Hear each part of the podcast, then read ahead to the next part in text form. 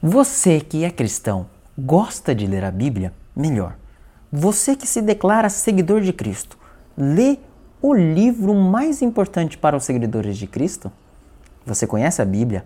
Qual é a sua importância e o que ela tem para nos oferecer e o que ela nos ensina? Tudo isso e todas as outras perguntas envolvendo o cristão e a Bíblia, nós estaremos respondendo neste podcast. Isso mesmo que você ouviu, você entrou no podcast certo podcast Evangelho no Japão, diretamente do Japão.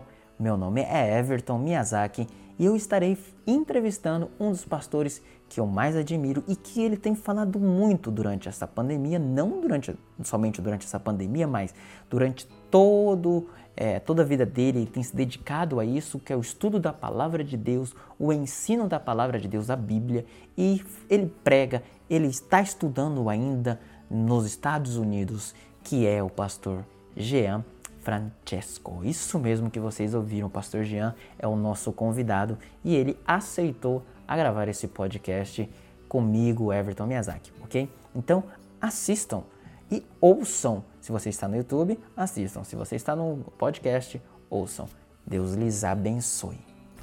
É isso aí. Então, vamos para a nossa entrevista.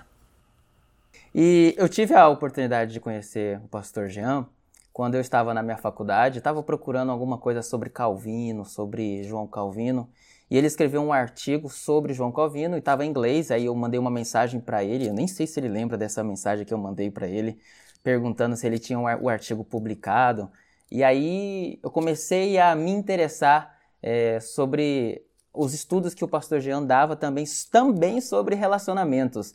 É, ainda sou solteiro, né? Isso aí faz muita vantagem também a gente conhecer pastores que falam sobre isso.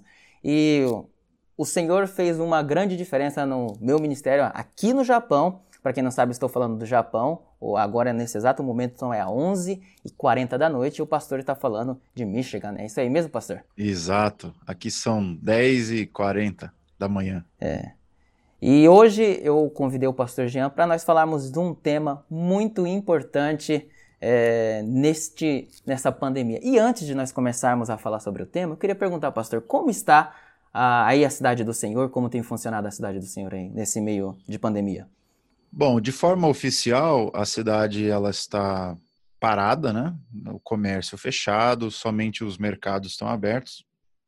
A governadora daqui do estado pediu para a gente ficar em casa e tudo mais.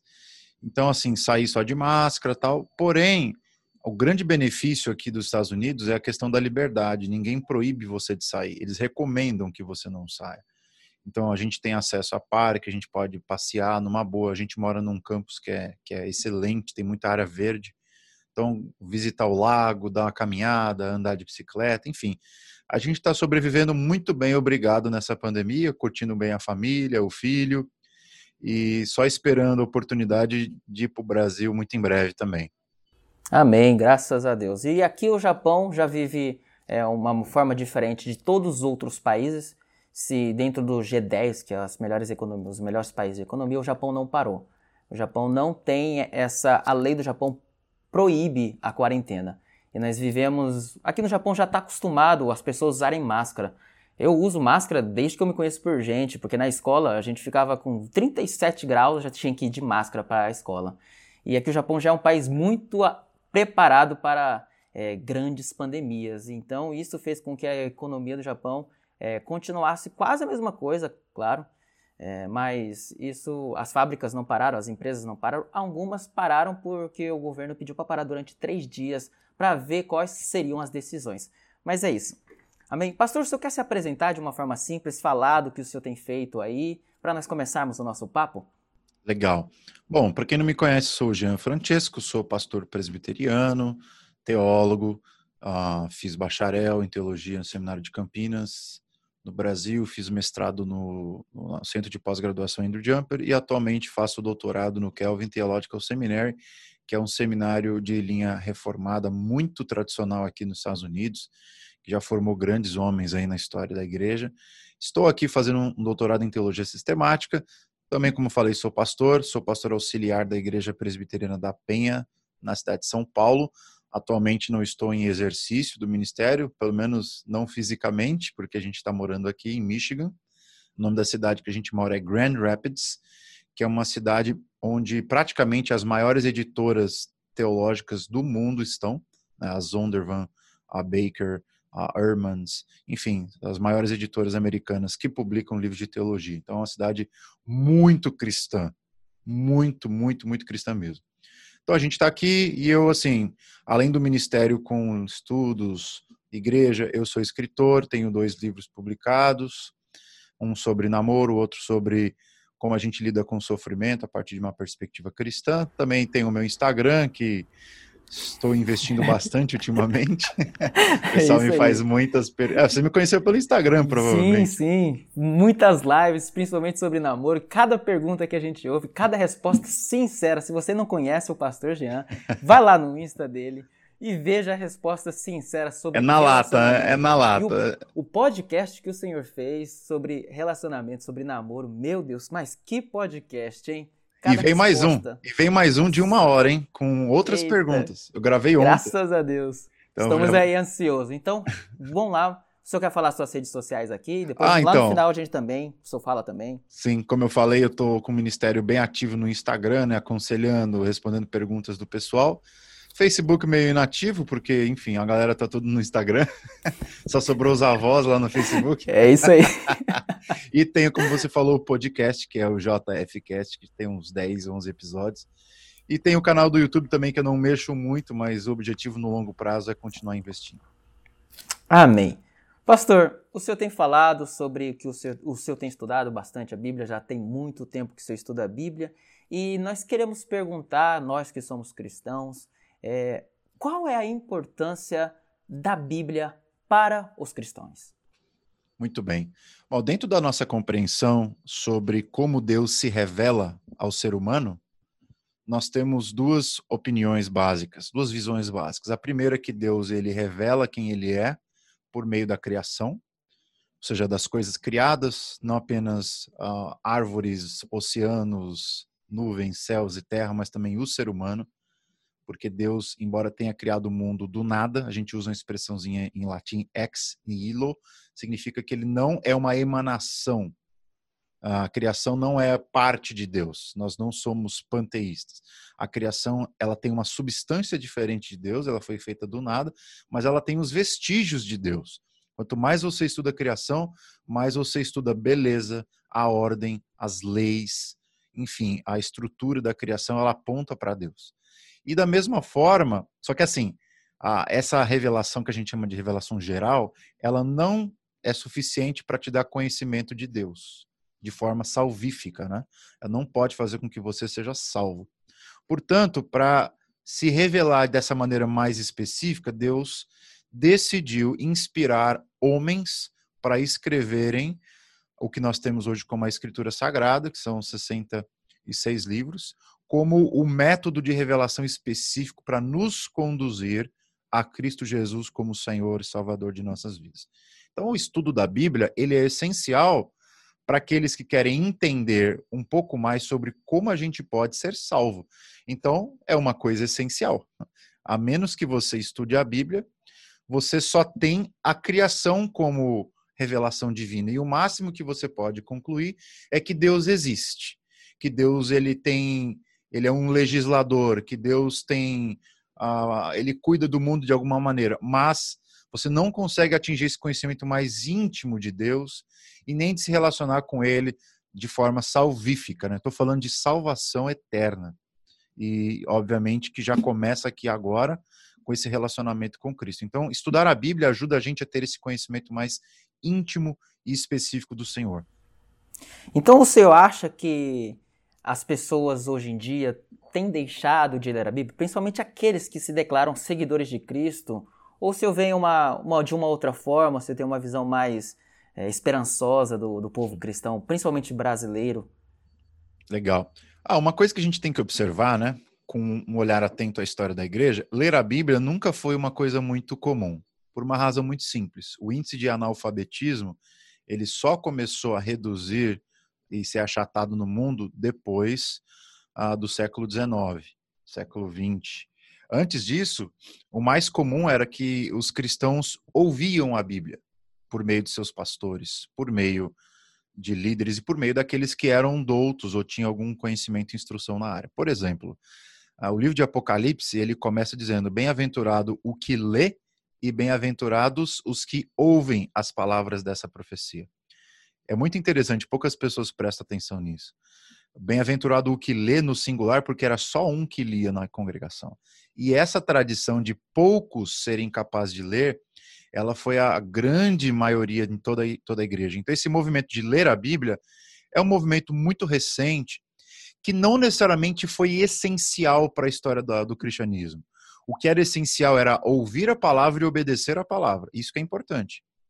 E aí daí surge aquele conceito que os reformadores chamavam de a perspicuidade da escritura. O que é perspicuidade? É o fato de que tudo o que há na escritura que serve para a sua salvação está claro. Então, se você quer estudar a Bíblia a fundo, você não precisa estudar a fundo para descobrir como é que você pode ser salvo. Está claro isso. Você não precisa fazer exegese para descobrir isso, não precisa entrar num seminário para descobrir isso. É abrir, ler encontrar o caminho de salvação. E é por isso, você falou antes que tinha família missionária, a gente tem um, um sem número de relatos de pessoas que foram evangelizadas com a Bíblia. Elas abriram a Bíblia, leram e se converteram, justamente por esse fator, que a Bíblia ela é autoexplicativa. Ela, ela se explica para a gente de forma muito clara. Porém, Uh, tendo em vista que nós estamos no mundo uh, depois do Renascimento, depois da Idade Moderna, que é muito alfabetizado, e isso teve grande influência também por causa da reforma protestante, que incentivou a educação mais do que qualquer outro movimento no mundo, uh, é muito triste a gente ver que a gente não valoriza, né? A gente tem escritura na nossa própria língua, a gente tem acesso, inclusive às línguas originais, comentários bíblicos, livros de teologia, e nós não aproveitarmos isso é uma não vou dizer que é uma blasfêmia contra o Espírito Santo, porque não é, mas é uma, uma grande ofensa ao, ao, à graça de Deus.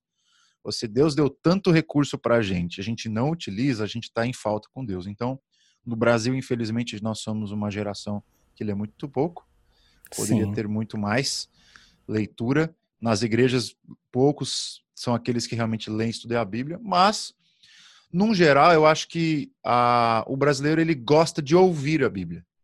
Então, uma coisa que eu percebo é que o brasileiro gosta muito de ouvir pregação, gosta de ouvir sermão. Isso é uma coisa fantástica, porque não é muito comum aqui nos Estados Unidos, não. Aqui nos Estados Unidos o pessoal tem uma dieta de é, sermão uma vez por semana e tá ótimo.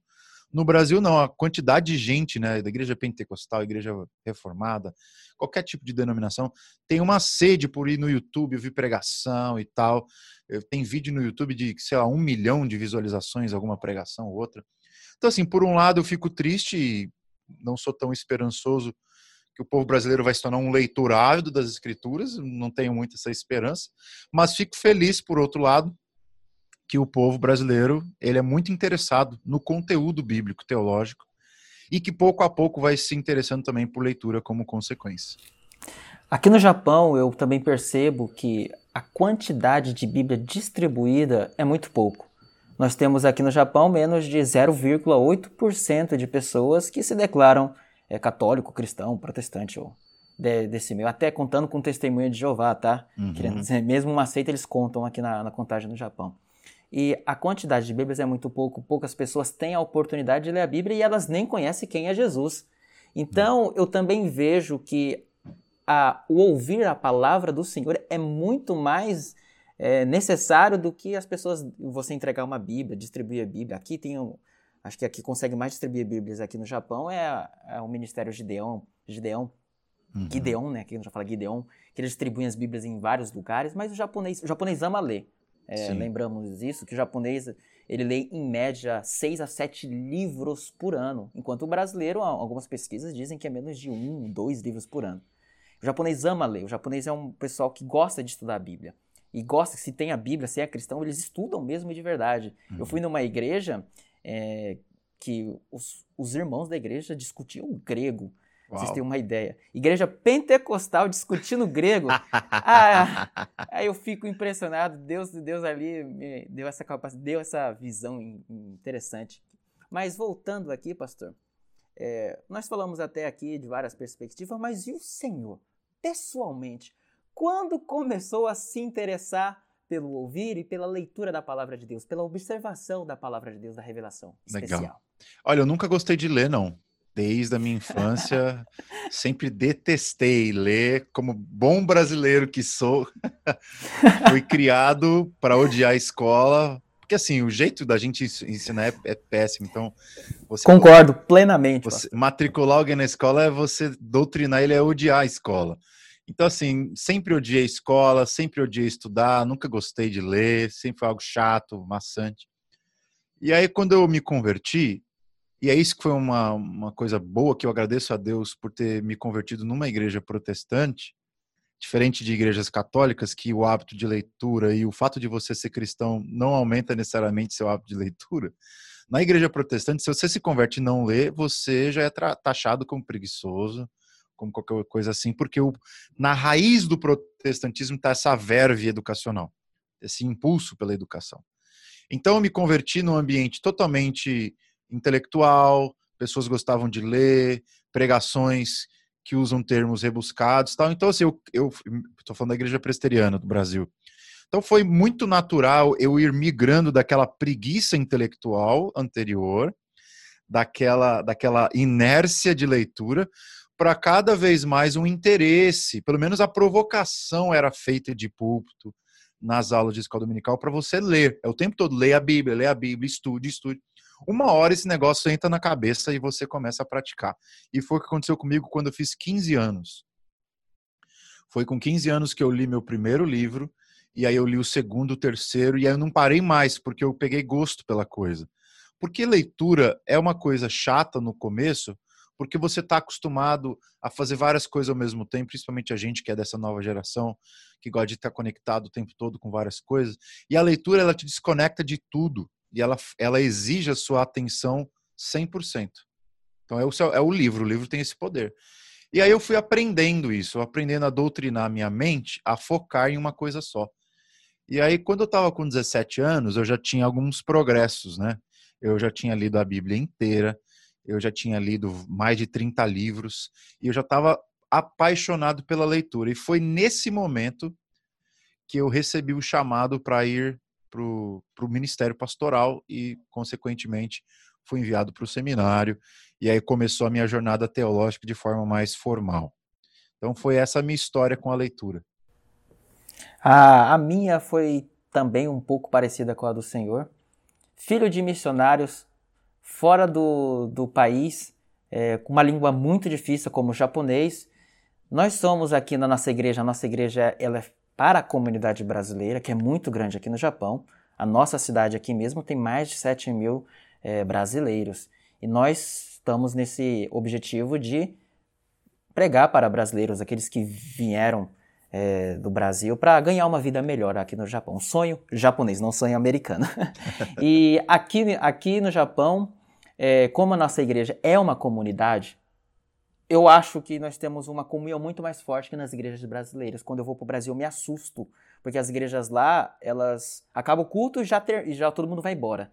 Aqui, as igrejas, principalmente no Brasil, grandes, aqui no Japão não, a gente fica três, quatro horas conversando, discutindo, porque além de ser uma igreja, é uma família que queremos aprender, queremos desenvolver nossa cultura, o nosso próprio idioma, o português. Então, depois dos cultos, nós tínhamos muitas aulas depois do culto, estudos da palavra de Deus, e nós estudávamos muito a palavra de Deus aqui.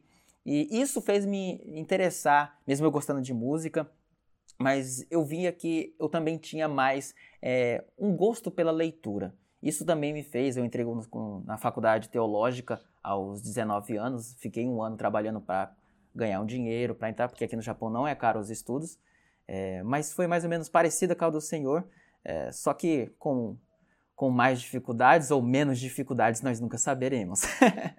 mas é isso. Pastor, o senhor falou uma coisa muito interessante, que o senhor entrou num seminário, numa faculdade teológica para aprender a palavra do Senhor. Então, será que toda pessoa que quer desenvolver um, uma leitura, uma observação melhor da palavra de Deus, ter um, um, um contato melhor com a palavra de Deus, é, é necessário para ler, ler a Bíblia ir para uma faculdade teológica, ir para um seminário? Excelente pergunta, viu? Essa pergunta é mais séria do que você imagina. E a resposta é não, não é necessário. Por uma razão muito simples. Seminário é uma criação, uma invenção recente. É uma invenção que tem aí 200 anos. Antes disso, a, a educação teológica ela funcionava de outras formas. Ela funcionava principalmente por meio de mentorias. E é por isso que eu criei a minha mentoria teológica, porque eu percebi, estou percebendo com o passar dos anos, que o seminário não está formando bons teólogos. E a razão é muito simples: o que forma um bom teólogo é outro bom teólogo. E o que forma um bom pastor é outro bom pastor do lado. Então é o processo de discipulado. E foi assim que, durante a história da igreja, uh, você formou pastores, bispos, presbíteros. Era na própria igreja. A igreja era uma espécie de oficina onde você formava a próxima geração de pregadores e por aí vai. Então, se você estudar lá a história da igreja, você vai ver que não tinha faculdades teológicas, senão lá na Idade Média, quando iniciou as primeiras universidades ali no século XII. Antes disso, era, era praticamente um ensinando o outro um lendo o livro do outro e essa mentoria que eu falei. Agora, a gente está num contexto brasileiro, japonês, ó, onde a pessoa quer ser pastor de uma denominação e é muito importante que essa pessoa esteja de acordo com as recomendações da sua própria igreja. Então, por isso que eu fiz um seminário. Primeiro, porque é a instituição oficial da minha igreja que prepara teologicamente os seus ministros. Então, no meu caso, para aprender a Bíblia e me tornar um pastor presbiteriano, eu tive que fazer o seminário, não era uma opção, era uma questão de fazer ou não fazer. E aí foi o que eu fiz, fiz o seminário. Para quem só quer aprender a Bíblia ou quer aprender teologia, você não precisa ir para um seminário. Hoje em dia, eu diria que existem muitos cursos online, muitas mentorias, ah, que são que vão te trazer quase que o mesmo conteúdo que você veria num seminário, com a vantagem de ser mais barato e você não precisa sair de casa. O que você falou é muito interessante porque eu sou de uma denominação pentecostal, mas aqui no Japão, mesmo sendo de uma denominação pentecostal, a, a, a denominação japonesa das Assembleias de Deus, que é no nosso caso, elas, para ser um pastor, é necessário frequentar a faculdade teológica, o seminário teológico do Japão. Diferente do Brasil, que no Brasil nós vivemos ainda esse pastor e, e ovelha, e dentro da igreja é consagrado a pastor, não precisa é, frequentar uma escola teológica. Aqui no Japão já é uma outra, é, um outro caso, mesmo sendo de uma de pentecostal, é necessário frequentar a faculdade durante quatro anos. E foi o meu caso é muito diferente, mesmo sendo pentecostal aqui. É, não sei se isso foi uma influência que nós tivemos da. Porque o Japão teve, durante a, a Segunda Guerra Mundial, as igrejas no Japão inteira se uniram. Diferente de, não importando as denominações, mas elas se uniram porque o Japão está vivendo numa crise. Então se uniu com a presbiteriana, se uniu com as igrejas reformadas, que são as maiores aqui no Japão, principalmente a Nikki, a Nihon Christo Kyodan, que é a maior ela influenciou muito o pensamento teológico japonês é, das assembleias, até pentecostal mesmo. E nós é necessário frequentar uma faculdade. Por isso também é, eu tive que ir para uma faculdade teológica, pois eu também desejava é, ser é, pastor e, e ajudar na igreja de qualquer forma. E Deus me deu essa oportunidade de ir. Mas voltando aqui. Eu acho só, só uma, os... uma parte Sim. que você falou, eu achei muito bacana uh, o seu comentário. O ponto, então, não é necessariamente ir ou não ir para uma instituição. O ponto é, para você ser um bom pastor, você tem que ser alguém estudioso. Esse que é o ponto. Agora, o método que você vai usar para ser alguém estudioso, um pesquisador, ele pode variar de denominação para denominação, de igreja para igreja, de país para país, de cultura para cultura. No momento que a gente vive, o método que a gente usa é são seminários teológicos tanto aí no, no, no Japão, quanto no, no, Brasil, quanto aqui nos Estados Unidos. Porém, não é um método eterno, uh, permanente, ele pode ser alterado, assim, com uma geração de 40, 50 anos, que é o que eu estou vendo acontecer, inclusive. A, ma a maior parte da, da renda que um seminário recebe hoje, aqui nos Estados Unidos, é EAD. E esse, esse é o futuro. Pode ter certeza, daqui 20, 30 anos, a quantidade de gente enviada para o seminário vai ser diminuída drasticamente. Uau! Se, se existir. Pensando bem, agora que o senhor falou, o senhor falou uma coisa importante, porque na minha faculdade, para você ter uma ideia, pessoas que estudavam dentro da faculdade, que moravam o full time, aquele estudo integral, eram, na minha época, que eu estava no meu último ano, eram 10 alunos integral. Uhum. Enquanto as pessoas que estudavam online eram mais de 50. Você tá falando um ponto aí que agora aqui, ó, veio aqui na minha cabeça. É. Quem, qualquer faculdade de teologia que não investir em EAD, ela, não vou dizer que ela vai morrer, mas ela vai definhar no longo prazo, sem dúvida, porque isso já está acontecendo e a tendência é acontecer cada vez mais. E hoje eu vou dizer uma coisa para você. Eu glorifico a Deus por causa disso. Eu acho que é um sinal da bênção de Deus sobre a igreja, porque o que acontece muitas vezes é o seguinte: o cara tem que fazer o seminário, porque a igreja determina, né? Fala da igreja presbiteriana, que é o meu caso. Aí o cara sai lá de Manaus, ele tem que deixar a igreja local dele. O cara tem que ir para São Paulo, por exemplo. Ele abandona tudo, tem que pagar um aluguel diferente, um aluguel bem mais caro, tem que sair com a família, com os filhos. A igreja local tem que pagar uma grana para ele, o presbitério, enfim, tem toda uma estrutura que é montada só para o cara mudar de local e estudar. Quando ele poderia fazer a mesmíssima coisa sem sair de casa que é estudar teologia de forma séria. E aí o que acontece? Com essa democratização do EAD nos seminários, que eu acho que é uma questão inevitável que vai acontecer, o que, que vai acontecer? As igrejas locais não vão precisar perder os seus candidatos, não vão precisar gastar mais dinheiro, então vai ser economia financeira, economia de mão de obra, e o cara ainda vai aprender o que tem que aprender. Não é uma benção em todos os sentidos? Com toda certeza. E, e mais, eu, eu acho que às vezes a educação via digital, em alguns casos, ela é mais eficaz do que a educação presencial. Porque, não, nada substitui o contato com o professor, isso concordamos. Porém, uh, o que não é o que a gente vê nos seminários. Seminários é uma relação muito profissional entre aluno e, e, professor, que o aluno nem quer saber da. O aluno e nem o professor nem querem saber da vida um do outro. É a maior parte dos casos é isso. Ele vai lá dar aula dele, vai embora, você só vai ver ele semana que vem, não tem amizade, não tem nada.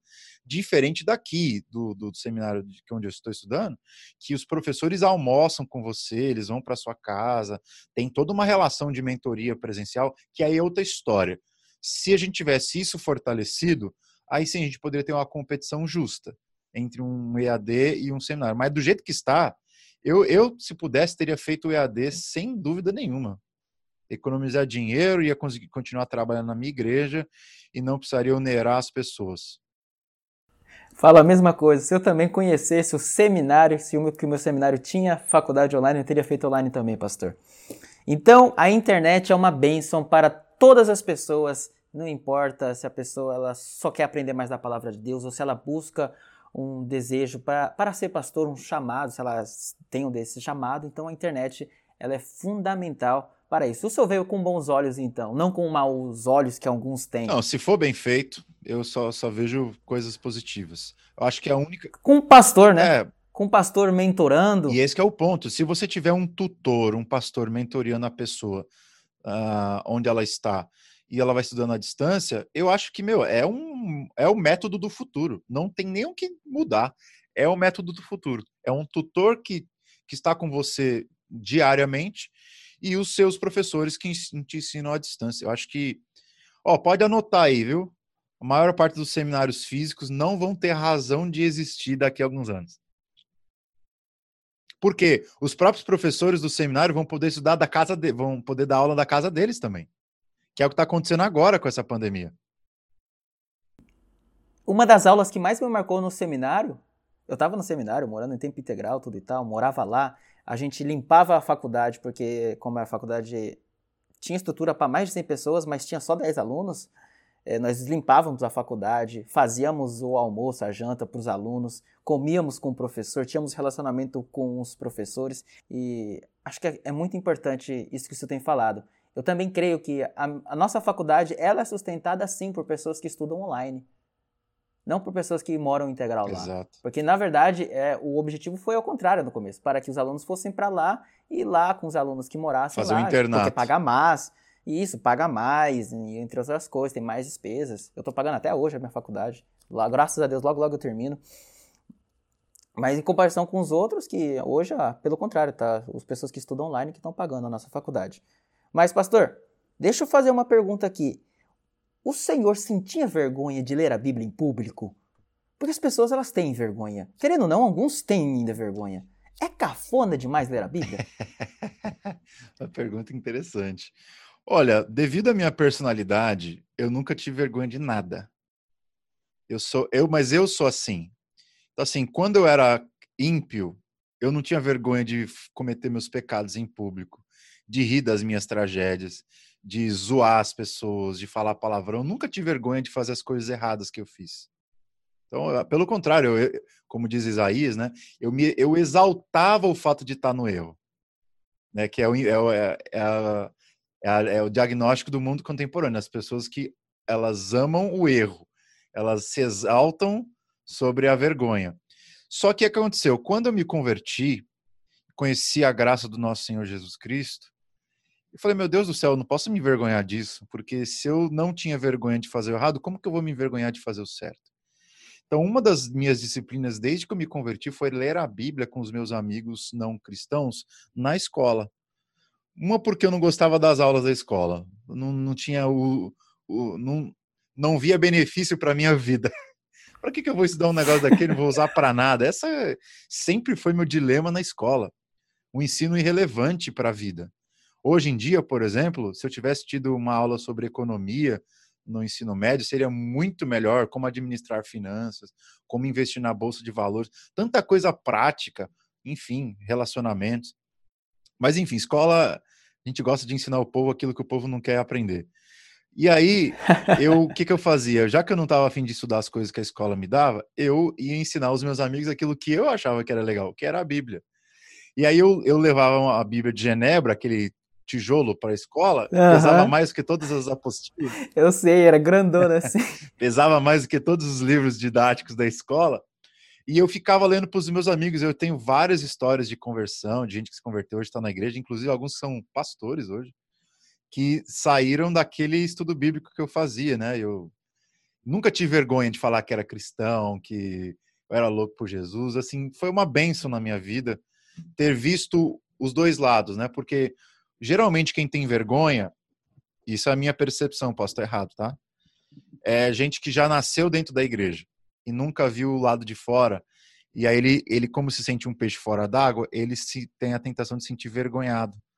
Né? Eu, como eu me exaltava na minha própria vergonha, depois que eu aceitei o Senhor, eu não, não tinha vergonha do Evangelho, não. Pelo contrário, isso me fez ter mais até pujança no meu testemunho. E eu agradeço a Deus por isso. Sinto saudades daquela época, era uma época muito boa, a minha adolescência e juventude. Nossa, eu me faz lembrar também da minha época que eu estudava desde o meu ensino fundamental, ensino médio. Aqui a escola ela funciona das 8 da manhã até as 6 da tarde, é tempo integral. Qualquer escola pública, pública particular, não importa. E eu tinha os meus horários de almoço e de descanso e eu levava a minha Bíblia, só que eu levava em português. Naquela época eu não falava muito bem japonês, não conseguia ler, porque ler japonês, é, ou você consegue ou você não consegue. Não, não tem o meio essa, termo. Não tem meio termo. Não tem meio termo aqui. No japonês é muito difícil. Aqui tem, só para você ter uma ideia, só até a terceira série você já aprende mais de 500 kanjis que tem mais de. Cada kanji, tem, tem kanji que tem quatro, cinco formas de ler. E aí assim por diante. E eu não conseguia ler em, em, em japonês, aí eu levava o português mesmo a minha Bíblia, minha Bíblia pequena, e as pessoas me perguntavam quem é Jesus. Ah, já sei quem é Jesus. Sabe o japonês falando? Aí eu penso, nossa, já é uma oportunidade de evangelizar. Leva a Bíblia para evangelizar. Estou levando uma outra língua. Ele já fica interessado porque é uma em outra língua. Essa é a vantagem. Eles leem hiragana, katakana e kanji. Aqui nós lemos nas, nosso alfabeto aqui, bem romantizado, né? Bonitinho. Aí eles viam, nossa, que estranho, letras bonitas. O que está escrito aí? Eu falo de Jesus. A única coisa que eu sei falar, Jesus Cristo, Jesus. Ah, eu sei quem é Jesus. É aquele americano, né, que apareceu nos filmes, né? Caramba. é, porque aqui para o japonês, Jesus não é judeu, tá? Jesus é americano. Então é muito difícil começar a pregar você tem que Você então, tem que começar desconstruindo o que ele pensa sobre Jesus para depois construir. Mel Gibson, destruindo o filme Paixão de Cristo, destruindo esse filme. Mas entre outras coisas, e isso foi me fez lembrar aqui. Mas, pastor, o senhor entrou numa, num seminário, hoje o senhor está fazendo um PhD fora do, do Brasil. É, Para que tudo isso, pastor? É necessário? Não, porque, não, por não é exemplo, é necessário, não. É. Então, eu, por, o senhor tem estudado a Bíblia, mas por que o senhor estuda mais a Bíblia? O senhor está seguindo, por exemplo, eu já vi muitos argumentos, principalmente no meio que eu participo, o pentecostal. Olha, Deus deu mestres e doutores para a igreja. Então, eles que estudem a Bíblia. Né? Eles que. O senhor, então, o senhor é um mestre, um doutor? Para que tudo? Para que estudar o PhD, pastor? Gostei das perguntas. Mas olha, eu tenho muito a concordar com a pessoa que falou essa frase aí. Por quê? Qual que é o fundamento dessa afirmação? É a teologia bíblica da vocação. O que que Deus te chamou para fazer? Deus chamou todos os cristãos para serem mestres na lei? De forma nenhuma. O próprio Tiago vai dizer: Não foram muitos de vós chamados para ser mestres. Porque o mestre, ele carrega mais juízo sobre si, porque ele é vigiado o tempo todo porque ele tem que viver da forma como ele ensina. Então não foram muitos de vós chamados para ser mestres. E aí, no caso, se você perceber, Jesus escolheu 12 discípulos, só 12 apóstolos. O resto era para receber, os 12 eram para ensinar.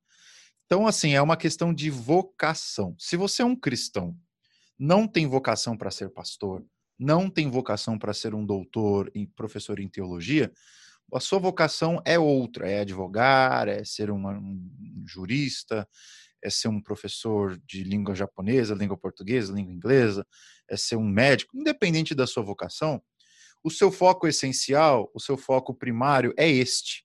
Isso não significa que você está ah, livre para deixar de estudar teologia ou estudar a Bíblia. Por quê? Num sentido mais lato, amplo, todo cristão é um teólogo porque todo cristão tem alguma coisa a dizer sobre Deus. Então, nesse sentido, todo cristão é teólogo. Mas no sentido formal, não, só alguns são teólogos. Da mesma forma que, de forma bem ampla, todo cristão é um médico, porque a gente cuida uns dos outros. Todo cristão é um enfermeiro, porque a gente está o tempo todo tratando as feridas uns dos outros. Mas, numa forma mais específica, não, porque nós não temos formação para isso. Então, a mesma, o mesmo critério se aplica para a teologia.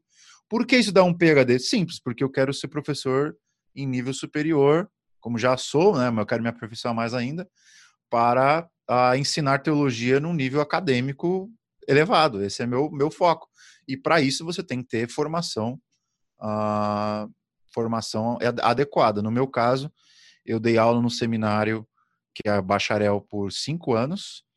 Depois eu fiz o mestrado e dei aula em alguns programas de mestrado e agora eu estou querendo dar aula para me especializar em treinar os próximos doutores da, da do Brasil. Então, para isso, você precisa ter um mínimo um doutorado. Então, é por isso que eu vim fazer o doutorado. Novamente, a sua pergunta é necessário? Necessário é uma coisa que você tem que fazer, não tem opção. Não, não é. Isso é para quem Deus deu a vocação para tal chamado. Isso, os pastores, o seu pastor, lhe apoiou, lhe deu todo o apoio sobre o, esse chamado que o senhor tinha de ensinar teologia em, em nível superior? Legal. O senhor teve apoio? Olha, te falar uma coisa. Nunca passou pela minha cabeça em ser professor de teologia. Quando eu fui para o seminário, eu, eu, eu estava lá porque, ó, eu quero ser pastor, eu quero acabar esses quatro anos, nunca mais quero entrar na faculdade de novo. Então, eu saí do seminário, estava no ministério da igreja, apaixonado pelo ministério, amo ser pastor, na verdade. Essa é a grande verdade. Tô aqui, tô aqui lutando, mas meu, meu coração é pastoral. Saí do, do, do seminário, fui convidado para dar aula no seminário. Nunca pedi, nunca bati na porta de nenhuma instituição teológica. Eita. Mas eles que vieram atrás de mim. Então, o professor, na época de pregação, me convidou para ser auxiliar dele. E aceitei. E aí, depois, fui dar aula, aula em outros seminários. Eu dei aula no seminário assembleiano, inclusive. Eles me pediam para dar aula sobre teologia reformada no seminário pentecostal. Já tive essa aula. O que é uma coisa engraçada. E, bom, dei aula em seminários da Assembleia de Deus, seminários batistas, seminário presteriano, seminários interdenominacionais, inclusive um que tem tradição uh, chinesa no Brasil, que é o servo de Cristo. Enfim, nunca quis dar aula, sempre fui chamado. E aí, pelo fato das pessoas reconhecerem esse talento em mim, e com os anos passando, eu fui reconhecendo, pô, Deus me dotou para isso. E quando você percebe que Deus te dotou para alguma coisa, a coisa mais óbvia que você tem que fazer é obedecer. Pô, se Deus me deu talentos, vocação nessa área, eu tenho que cumprir meu chamado e obedecer o Senhor. Então, decidi me aperfeiçoar cada vez mais, não apenas para o ministério pastoral restrito a uma igreja local, mas também para o ministério da docência em nível superior. Interessante, pastor, isso aí que o senhor tem falado, porque hoje em dia muitas pessoas têm deixado de estudar a Bíblia para ensinar outros a estudar a Bíblia. As pessoas elas acham que somente pregando o evangelho, preguei o evangelho, plantei ali a semente, aí Deus faz a obra e entre por outras coisas, mas eu vejo que também é necessário em todas as igrejas terem pessoas que são chamadas para o ensino da palavra de Deus. Mas o senhor foi, o senhor está fazendo seu PhD e hoje o senhor está estudando a Bíblia em outro idioma que é o inglês, fora do seu país, fora da sua nação sem comer arroz e feijão, sem aquelas festas brasileiras, aquela churrasco. igreja brasileira. E o senhor tem isso sem churrasco, né? E o senhor tem ido para os Estados Unidos para estudar a Bíblia. O senhor acha que isso foi bom para o senhor? Como que o senhor vê esse esse intercâmbio de o senhor ter ido, saído do Brasil para estudar a Bíblia, para depois um dia, é, não sei se é os planos do senhor, voltar para o Brasil e ensinar as outras pessoas? É, é difícil demais estudar em outro idioma. Já é difícil estudar em português. Ainda mais se você pega uma Bíblia ao meio da revista corrigida, por exemplo, já algumas palavras já são difíceis. Imagine estudar em outras, em outro idioma. Como o senhor tem visto isso no seu Sim. ministério? Bom, meu propósito sempre foi voltar para o Brasil, então esse é o plano A. A não ser que, como eu falei, Deus mostre o contrário, e por enquanto não tem mostrado. Então o foco é voltar para o Brasil e servir o Senhor na nação que ele me plantou. Ah, em segundo lugar, estudar numa outra nação é uma questão que não é necessária, usando os termos que você gosta aí, não é necessário você sair do país para estudar teologia. Tem várias instituições boas no Brasil que oferecem curso teológico. Porém, num nível mais acadêmico superior de doutorado, não creio que existam muitas opções no Brasil de ensinos de excelência. Por isso que pesquisei estudar fora, né? porque as faculdades aqui oferecem um nível de excelência, um nível de respeitabilidade, de prestígio, que são muito superiores aos doutorados que você tem no Brasil. E não apenas em teologia, viu? Em qualquer outra área. Ah, então, pensando nisso, falei, ah, vou topar o desafio, vou tentar, né? E acabei entrando, pela graça de Deus, não foi um processo fácil. Eu fiquei um ano me preparando, para entrar, para passar nas provas, no exame seletivo era muito complicado. Uma vez que eu consegui, uh, o primeiro semestre eu quase me suicidei, assim, porque foi muito difícil. Foi muito difícil. Suicidei no sentido intelectual, falei, não sei nada. Eu preciso rever tudo, porque a carga de leitura, a carga de escrita é muito alta. E como você falou, é uma outra língua, então você precisa aprender a pensar numa língua diferente, raciocinar, entender a, a, maneira como as pessoas conversam, a maneira como se escreve em português é diferente da maneira que se escreve em inglês, a maneira de você elaborar um argumento, uma defesa de uma tese é diferente. Então, assim, os primeiros seis meses foram uma boa prova para eu perceber se era de Deus mesmo ou não. E aí, quando eu recebi as minhas notas, eu falei, é de Deus mesmo, porque aconteceu um milagre. Um cara que não sabia falar nada em inglês praticamente, e não sabia escrever nada em inglês, está escrevendo desse jeito foi misericórdia de Deus pura, esforço humano também. E hoje eu vejo que foi um baita investimento que eu fiz na minha vida. Porque experiência transcultural, e você está vivendo isso também, é uma coisa que enriquece demais a gente. Abre horizontes, a gente vê Deus trabalhando de formas diversas e, pasmem, nos ajudam a servir melhor o nosso próprio país. Então, quanto mais você conhece de outras nações, mais você vê os erros do Brasil, os acertos do Brasil, e mais você consegue contribuir para a sua própria pátria. Então, só tenho a agradecer por tudo que eu estou vivendo aqui. tive o privilégio de ter um filho aqui, então meu filho é americano. Isso vai ser uma quebra de paradigmas para ele quando voltar para o Brasil, ter vivido em duas nações e não ser uh, nativo brasileiro. Mas enfim, né, é uma experiência fantástica. Eu recomendo, se você tem a vocação para os estudos, a vocação para a docência, se na tua área o, o, a educação no Brasil é carente, vá para outro país, seja Europa, seja Estados Unidos, porque isso vai abrir muitos horizontes para você. Eu também tive no meu primeiro, nos quatro anos que eu fiz na faculdade, eu entrei na faculdade praticamente sem saber nada.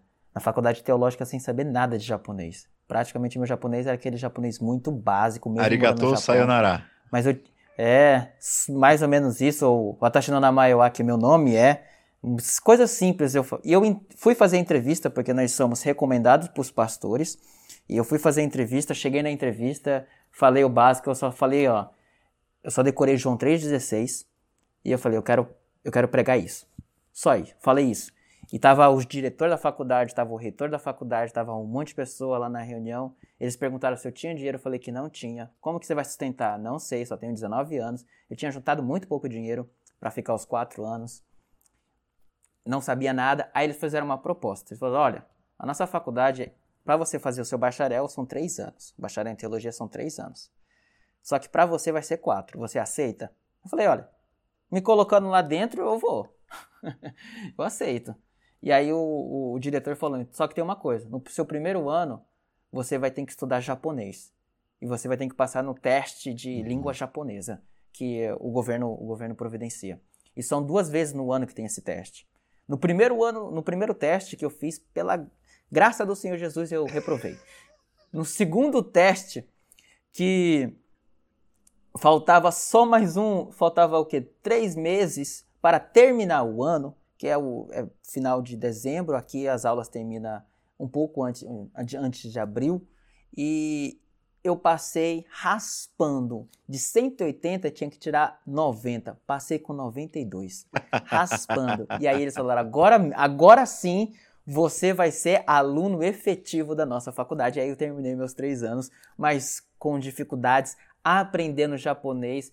Para quem não sabe, só para aqui, para nós terminarmos, é, Aqui o versículo mais conhecido no Brasil da Bíblia, que todo cristão lembra, é o versículo João 3,16. Não é verdade? É o todo lá. Aqui no Japão não é, é João 3,16, não tem nada a ver com o Novo Testamento, tem mais a ver com o livro de Isaías, o livro, o livro de Isaías, aquele lá, que o, aos teus olhos, é, o, você é precioso aos olhos do Senhor, que é o livro de Isaías vai dizer. Interessante Mas, isso, né? Pastor, e é muito interessante, a cultura faz com que a gente aprende mais também. Eu tive dificuldades com as igrejas japonesas. Mesmo eu sendo pentecostal brasileiro, chego numa igreja pentecostal japonesa, parece muito mais uma igreja católica. Uhum. No seu estilo, na sua liturgia do culto. É, é, bem mais calmo, o povo muito mais intelectual, o povo mais. É, não tem nada de gritaria, o pessoal tem um momento para orar, tem um momento para ouvir. Tem a ver com a cultura oriental, cantar, né? De forma geral. É, é muito respeitosa. Ele, eu aprendi a respeitar. Eu queria impor a minha cultura sobre os japoneses no meu primeiro ano. Isso fez com que eu batesse muita cabeça. Até eu entender que não é eu, é eu entender a eles como nós fazemos esse, essa ponte, como eu posso aprender com eles. E aí eu tive que me sujeitar a dificuldades. E isso ah, me fez aperfeiçoar melhor no meu relacionamento com as pessoas, tanto japonês como brasileiros. Mas, pastor, para nós terminarmos, quais são suas dicas finais é, que o senhor tem dado? Se o senhor tem uma mentoria que o senhor falou, uhum. que o senhor mentoria as pessoas para o estudo da palavra de Deus, que é o Olha, as dicas finais que eu tenho é, é o seguinte: Como se você quer estudar teologia, quer entender aí? a Bíblia de forma séria, procure quem sabe. Porque hoje em dia tem muita gente dando curso, mas você tem que prestar muita atenção quem é essa pessoa, quem que ela já ensinou, aonde que ela ministra, o que que ela estudou. Porque do contrário, não faz muito sentido você estudar com alguém que nunca ensinou ninguém, né? Então você tem que ter uma, uma compreensão de que estudar teologia não é só pegar o conteúdo. É você aprender de alguém que sabe aquele conteúdo e pratica aquele conteúdo. Essa era a grande crítica dos farise... do Jesus para os fariseus, né? Que eles sabiam, mas eles não praticavam. Eles eram imorais, eles não amavam a Deus, né? Então, acho que essa é a primeira coisa. Se você quer estudar teologia, ótimo, isso já é um excelente sinal. Procure quem sabe. Eu tenho vários amigos no Brasil que são caras que eu recomendo altamente. Vou dar dois nomes aqui para você. O meu amigo Pedro Dutti é um cara que eu admiro, respeito, e o outro amigo é o Alan Porto. São dois amigos do coração que são caras que ensinam e têm crédito, sabem o que estão ensinando, eles vão nas fontes, sabe? E se você quiser ter, tentar um terceiro nome, venha para esse pobre professor, pobre pecador, Jean. E eu acho que eu, eu posso contribuir muito com a sua formação teológica, porque eu vou ensinar você a pensar teologicamente, eu tenho uma série de hábitos teológicos que eu desenvolvi com o passar do tempo, que eu vou passar para você, que vai ajudar você a minimizar a quantidade de horas para você absorver mais e mais, enfim. Uh, fica aí a dica: quer estudar teologia? Não é só você se matricular numa instituição, e é o que a gente falou no começo, né? Não adianta só você se matricular e acho que a teologia vai entrar na sua cabeça por osmose. Eu acho que, na verdade, se você se matricula num local que não tem aquele crédito de ter bons professores que vão ensinar uma teologia boa, você vai sair lá com mais confusão do que esclarecimento. Então, o segredo é procurar bons mestres, bons mentores. E eu sou da escola clássica, então eu sou muito da escola do um a um, da mentoria, do acompanhamento uh, por esse método de tutoria. Então, essa é a minha dica.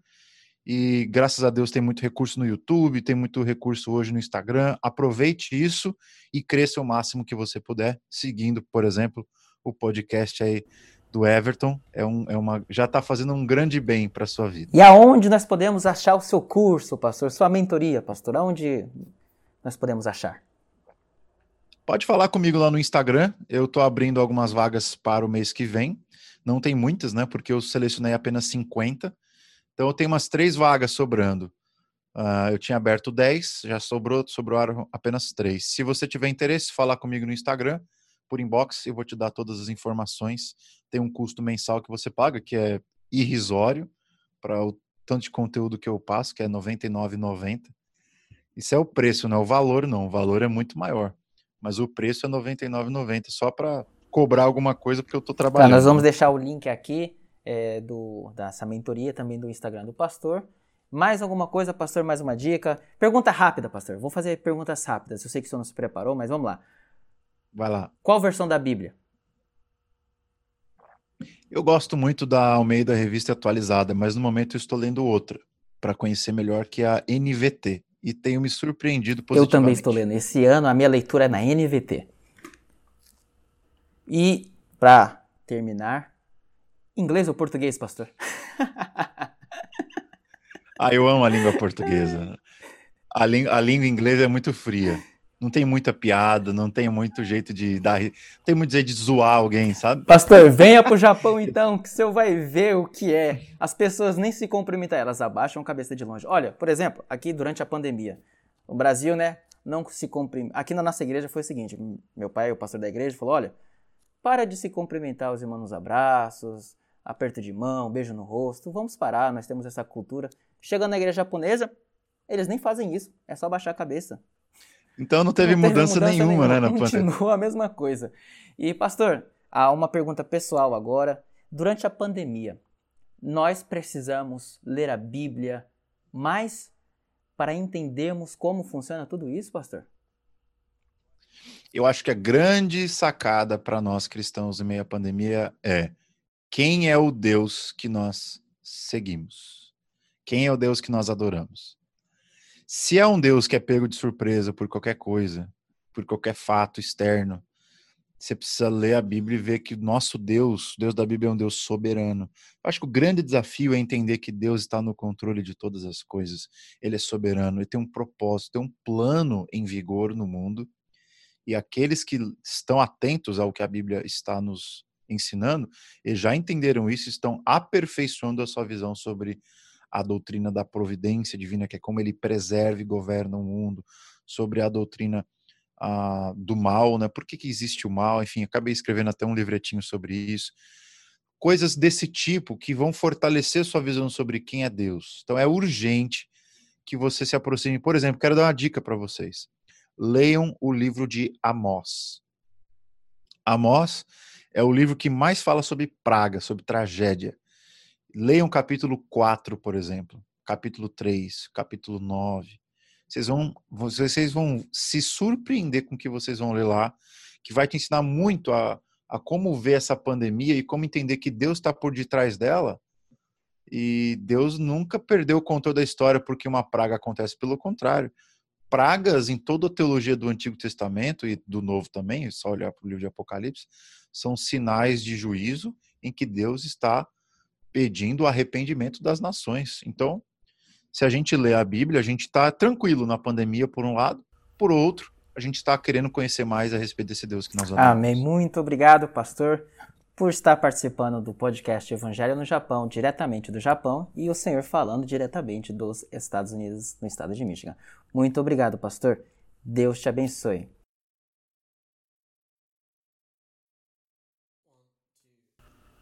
É isso aí, pessoal. Este foi o nosso podcast Evangelho no Japão com o nosso entrevistado, o pastor Jean Francesco. Isso aí, gostou? Gostou demais mesmo? Tem certeza que você gostou? Então, nos ajude aí. Vão nos links abaixo que estarei lá disponibilizando os livros do Pastor Jean, também o seu Instagram. Se você quer saber sobre a mentoria que ele faz, sobre como é, funciona a mentoria para o estudo da palavra de Deus, para aprender mais sobre a palavra de Deus, vai lá, manda um inbox para ele, manda lá uma mensagem para ele lá no Instagram. Eu vou te deixando aqui os links, tá bom? E também vão lá no meu Instagram, Everton M, tá? e também no nosso canal no YouTube. Nosso canal no YouTube ele tem como objetivo de mostrar para as pessoas do Brasil como o evangelho aqui no Japão tem sido proclamado, como tem sido pregado. E eu falo lá sobre as igrejas no Japão, eu falo sobre como as igrejas aqui no Japão funcionam e eu também mostro alguns dados que é muito importante. Então, se inscreva também no nosso canal. Deus lhes abençoe. Tá tudo aqui no link abaixo, ok? Então é isso. Mais uma vez eu quero agradecer a vocês que nos ouviram até o final. Deus lhes abençoe e bem-vindos e volte sempre ao nosso podcast Evangelho no Japão.